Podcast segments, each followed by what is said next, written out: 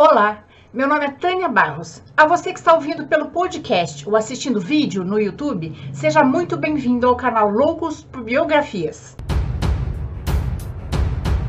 E se você é novo por aqui, convido você a se inscrever no canal. E se gostar desse vídeo, deixe seu like para incentivar o canal a crescer. Hoje vamos dar continuidade à segunda e última parte da biografia de Nelson Mandela. Se você não assistiu a primeira parte, sugiro, sugiro que a assista primeiro para entender melhor a história. O link está logo abaixo na descrição do vídeo. Agora vamos lá.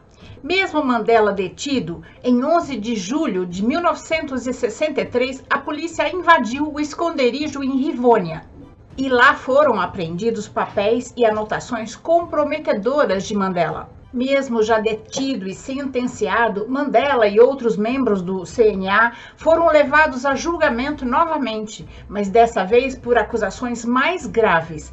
Eles estavam sendo julgados pelo crime principal de alta traição e seriam sentenciados à pena de morte. Oliver Tambo fez um discurso na ONU pedindo a sua intervenção no julgamento de Mandela e dos outros integrantes do grupo para que a justiça fosse feita. No dia do julgamento, Mandela se declarou inocente das acusações que ali se faziam, mas culpado por lutar pelos direitos humanos, pela liberdade e por atacar leis injustas contra o seu povo. Concluindo, durante toda a minha vida me dediquei a essa luta do povo africano. Lutei contra a dominação branca, lutei contra a dominação negra, acalentei o ideal de uma sociedade livre e democrática, na qual as pessoas viviam juntas, em harmonia e com oportunidades iguais. É um ideal para o qual eu espero viver para realizar. Mas, se preciso for, é um ideal pelo qual estou disposto a morrer por pressão da ONU, a pena de morte de todos foi convertida por prisão perpétua no dia 11 de junho de 1964. Nelson se despediu rapidamente de sua mãe e de sua esposa, que estavam assistindo ao julgamento, e foi levado para a prisão na Ilha Robben. Mandela permaneceu em uma cela de 2 por 2,5 com uma janela de 30 centímetros que tinha apenas um colchonete no chão e um balde para suas necessidades. Mesmo sendo universitário, era obrigado a serviços forçados. Trabalhava quebrando pedras de calcário. No início, podia receber apenas uma visita e enviar uma carta com o um máximo de 500 palavras a cada seis meses. Nessa época, consolidou uma amizade inesperada com o carcereiro James Gregory, que se impressionou com os valores e a dignidade de Mandela. Na prisão, ficou privado das informações do mundo exterior, pois lá não era permitido jornais nem revistas. A não ser por um dia em que o chefe da prisão, que não gostava dele, lhe mostrou um jornal em que sua esposa, Winnie, estava sendo acusada de ter um caso com outro homem e que dizia que não era o único amante dela. O presidente do CNA, Albert Lutuli, foi morto em uma emboscada e Oliver Tambo foi escolhido para o cargo. Mudaram as leis e Winnie foi presa pela nova lei antiterrorista. Ficou presa em uma solitária, onde foi torturada. Quando Mandela soube disso pelo carcereiro que se tornou seu amigo, disse que tinha chego à conclusão que a mulher que ele amava tinha ficado muito melhor sem tê-lo conhecido. Quando tinha um problema sério para resolver, Mandela saía para correr, para pensar. E mesmo dentro da cela, ele simulava que estava correndo para pôr as suas ideias em ordem ou praticava boxe. Durante os 27 anos em que esteve preso, Mandela lia diariamente, não só para si, mas em voz alta, para que os outros detentos pudessem ouvir também. A poesia Invictus, de William Henley, que os inspirava a não se renderem jamais. Sou dono do meu destino. Sou o capitão da minha alma. Seu filho mais velho, Tene, que estava com 21 anos, já era casado e tinha uma filhinha, sofreu um acidente de carro e faleceu. O acidente de Teme pareceu novamente ser uma emboscada. Logo em seguida, sua mãe também faleceu aos 78 anos. As visitas de Winnie a Mandela eram raras. Durante os 27 anos que Mandela esteve preso, Winnie foi presa 24 vezes e sua casa era revistada todas as noites. Mandela não teve permissão para ver suas filhas, Zine e Zenani, quando, enquanto elas cresciam dos 2 aos 16 anos. Na casa de Oliver Tambo, nos 27 anos em que Mandela esteve preso, a família colocava uma cadeira à mesa para o tio Nelson e rezavam por ele e pelos outros amigos que estavam presos na ilha Robben, pedindo que Deus lhes desse força e coragem. O levante de Soweto foi um dos mais sangrentos episódios da rebelião negra desde o massacre de Chaperville na década de 60, desencadeado pela repressão policial à passeata em 16 de junho de 1976, contra a inferioridade das escolas negras. Estima-se que havia de 15 a 20 mil estudantes no protesto. O sistema segregacionista obrigava os negros a pagarem por, para frequentar escolas superlotadas com professores mal qualificados, enquanto para os brancos a escola era gratuita. Em 75, o governo obrigou as escolas negras a ensinarem através do, do idioma africano. Antes, as matérias eram ensinadas em inglês. Para os negros, isso era uma ponte para o fracasso. Para terem acesso a bons empregos, eles precisavam também aprender o inglês. A manifestação pacífica dos estudantes cantando e marchando por Soweto, subúrbio negro em Joanesburgo, em direção a um estádio onde fariam um comício, foram alvo da tropa de choque munidas de armas automáticas. O número de pessoas mortas oficial dada pelo governo é de 95, mas a estatística dos negros é que foram mais de 700. Eles prenderam Mandela em uma ilha, mas novos líderes surgiram, como Steve Biko. Durante uma reunião, Biko foi preso e cruelmente torturado e acabou morrendo aos 30 anos de idade por desafiar o regime do banimento, que proibia os integrantes do CNA a se manifestarem politicamente. Três nações e cerca de 15 mil pessoas compareceram ao seu enterro. A casa de Mandela e Winnie foi incendiada e Winnie e suas filhas foram banidas para o Brantford. Em agosto de 82, Ruth First, esposa de Joy, integrante do CNA, recebeu uma carta-bomba que explodiu e ela morreu na hora. Oliver e os outros integrantes do CNA decidiram fazer com que pressões internacionais, principalmente sanções econômicas, os ajudassem contra o regime do apartheid. No mesmo ano, Mandela e os outros integrantes do grupo que estavam presos foram transferidos para a prisão Portsmouth, de segurança máxima, para que os líderes do apartheid tivessem reuniões com Mandela em segredo.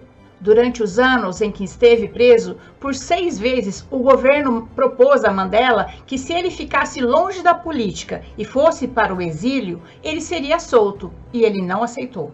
Em Portsmouth, Mandela e os outros companheiros ocuparam a mesma cela e juntos fizeram uma horta na cadeia.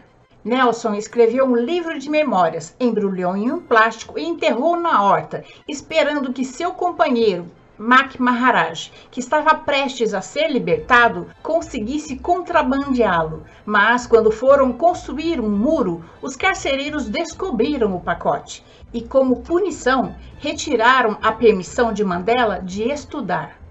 Seis anos depois, Mandela foi novamente transferido, dessa vez para uma prisão de segurança mínima, a prisão Victor Verster onde passou a morar sozinho em uma cabana no complexo penitenciário, para que sentisse gostinho da liberdade e aceitasse negociar. O então presidente dos Estados Unidos, Ronald Reagan, declarou que estava reavaliando as negociações com a África do Sul. Empresas como a Revlon, a Kodak e outras 68 grandes empresas deixaram o país. O líder do Partido Novo foi forçado a pedir demissão após 53 anos na política. Winnie tornou-se líder de uma facção e de um grupo de futebol que começou a aterrorizar a população. Mandela chamou-a na cadeia e disse para ela parar com isso. Ela disse que não ia parar, porque há muito tempo tinha deixado de acreditar que a justiça pudesse ser obtida de maneira pacífica. Nelson recebeu a notícia de que seu amigo Oliver Tambo, presidente do CNA, tinha sofrido um derrame e estava com o lado inteiro paralisado. Nesse mesmo ano, Mandela precisou ser operado da próstata e foi levado para o Hospital Volks, no Cabo. Na volta, foi conduzido pelo próprio comandante da cadeia, que lhe informou que, a partir de agora, ele seria isolado dos demais companheiros. Mandela não protestou e aproveitou o isolamento para começar a negociar com o governo. Escreveu ao ministro da Justiça, Kobe, para lhe informar a sua decisão. Um ano depois, o ministro Kobe convidou Mandela para ir à sua casa. Lá, Mandela informou que gostaria de falar diretamente com o presidente Pik Botha. Só depois informou o que tinha feito aos seus companheiros, que inicialmente ficaram contra ele. Sem saída, com a economia entrando em frangalhos, o governo se viu obrigado a negociar com o CNA. E teve em Mandela o interlocutor perfeito. Ele tinha nível superior, era um aristocrata, além de falar inglês, francês e africâner. Em 1987, a eleição dos brancos colocou novamente no poder o Partido Nacional, que tinha arquitetado o apartheid. Apesar disso, as negociações entre Botha, presidente do apartheid, e Nelson Mandela continuaram. E Nelson foi levado para fora da prisão, em um carro blindado, numa viagem através do país para que o conhecesse. Depois de duas décadas encarcerado, ninguém o reconheceu, porque sua última foto publicada tinha sido em 1962. Pouco depois, a saúde do presidente Botha decaiu e Frederick de Klerk assumiu o seu lugar nas negociações. Nelson citou que de Klerk era o mais sério e honesto dos homens brancos com quem negociou. Somente em 1990, após 27 anos, sob a tutela do governo conciliador do presidente Frederick de Klerk, que Mandela foi solto e iniciou a transição do país para a democracia. Quando Nelson foi preso, não existia telefone, televisão, avião e ele levou um choque para aprender a viver num ritmo de uma vida que ele não conhecia. Em 92, as leis segregacionistas foram finalmente abolidas, com o apoio de Nelson Mandela e Frederick de Klerk. Depois da primeira eleição geral com direito a voto para todos os grupos raciais em 1994, Mandela converteu-se no primeiro presidente negro da África do Sul. Em seu discurso, ele disse: Ninguém nasce odiando uma pessoa por causa da cor da sua pele, da sua origem ou da sua religião. Para odiar é preciso aprender. E se se pode aprender a odiar, também se pode aprender a amar. Na vida particular, Winnie acabou expondo seus erros e, por mais que Mandela tivesse complacência com a sua infidelidade, ela se recusava a deixar o namorado muito mais jovem do que ela. E o casal acabou se separando em 1992. Em 93, Nelson conheceu Graça Machel, viúva do ex-presidente de Moçambique, Samora Machel. Mandela encontrou com ela em três ocasiões e ela sempre se de demonstrou muito educada e discreta.